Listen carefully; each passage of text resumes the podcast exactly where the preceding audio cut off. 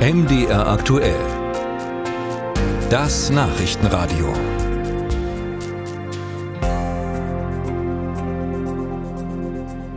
Sie tragen Frack, sind niedlich, faszinierend, aber eben auch in Gefahr.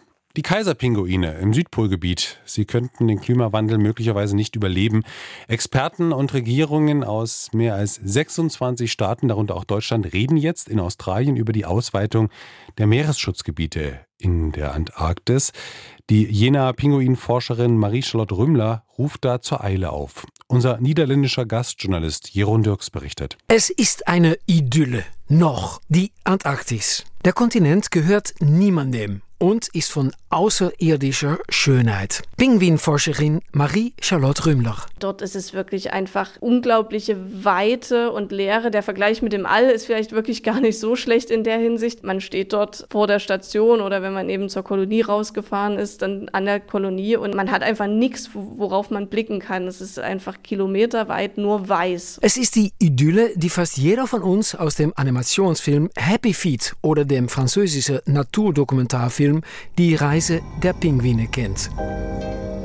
Aber die Idylle und die Pinguine sind in Gefahr, betonen Rümmler und ihre Kollegen aus Jena. Wie anderswo auch schmilzt das Eis in der Antarktis massiv. Und das hat Konsequenzen. Die meisten Kolonien brüten auf dem Festeis, also das ist quasi das Meereis, was fest am Kontinent dran klebt sozusagen. Und wenn dieses Festeis wegfällt, das heißt, es kann entweder sein, es wird instabil oder es ist einfach nicht mehr so lange stabil, wie es bisher war. Also die Saison wird kürzer oder es bildet sich eben gar nicht und bleibt komplett weg. Dann heißt es im Extremfall kompletten Brutausfall für diese Saison, für diese Kolonie. Ob die Pinguine die Gefahr einschätzen können, ist noch nicht ganz klar. Dennoch sieht Rümmler Anzeichen dafür, dass die Pinguine auf Schelfeis umziehen. Die Frage ist, ob ihnen das hilft. Weil es ist ja nicht ohne Grund, dass die bisher immer unten auf dem Meereis sitzen, weil das eben viel mehr Windschutz zum Beispiel bietet durch eben die Schelfeiskante.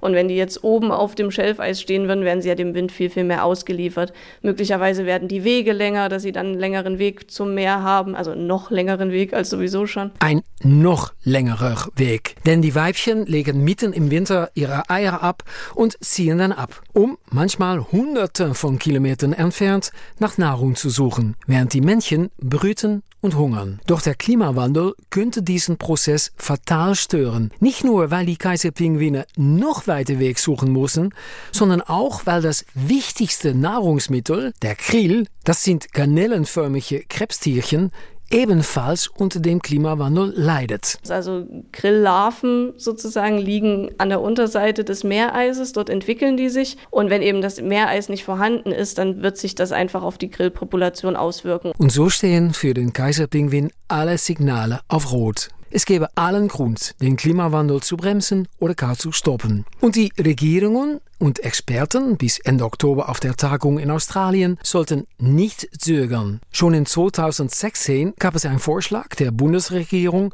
für die Ausweitung der Meeresschutzgebiete in der Antarktis. Aber auch sieben Jahre später ist das nur ein Vorschlag, sagt Marie-Charlotte Rümmler. Wichtig ist aber eben vor allem, dass eben endlich mal Dinge passieren und Maßnahmen getroffen werden und eben gerade auf politischer Seite nicht, nicht immer nur darüber geredet wird, sondern dass dann auch wirklich was passiert am Ende. Weil unsere Kinder oder Enkel den Kaiserpinguin sonst bald nur noch aus den Filmen kennen werden.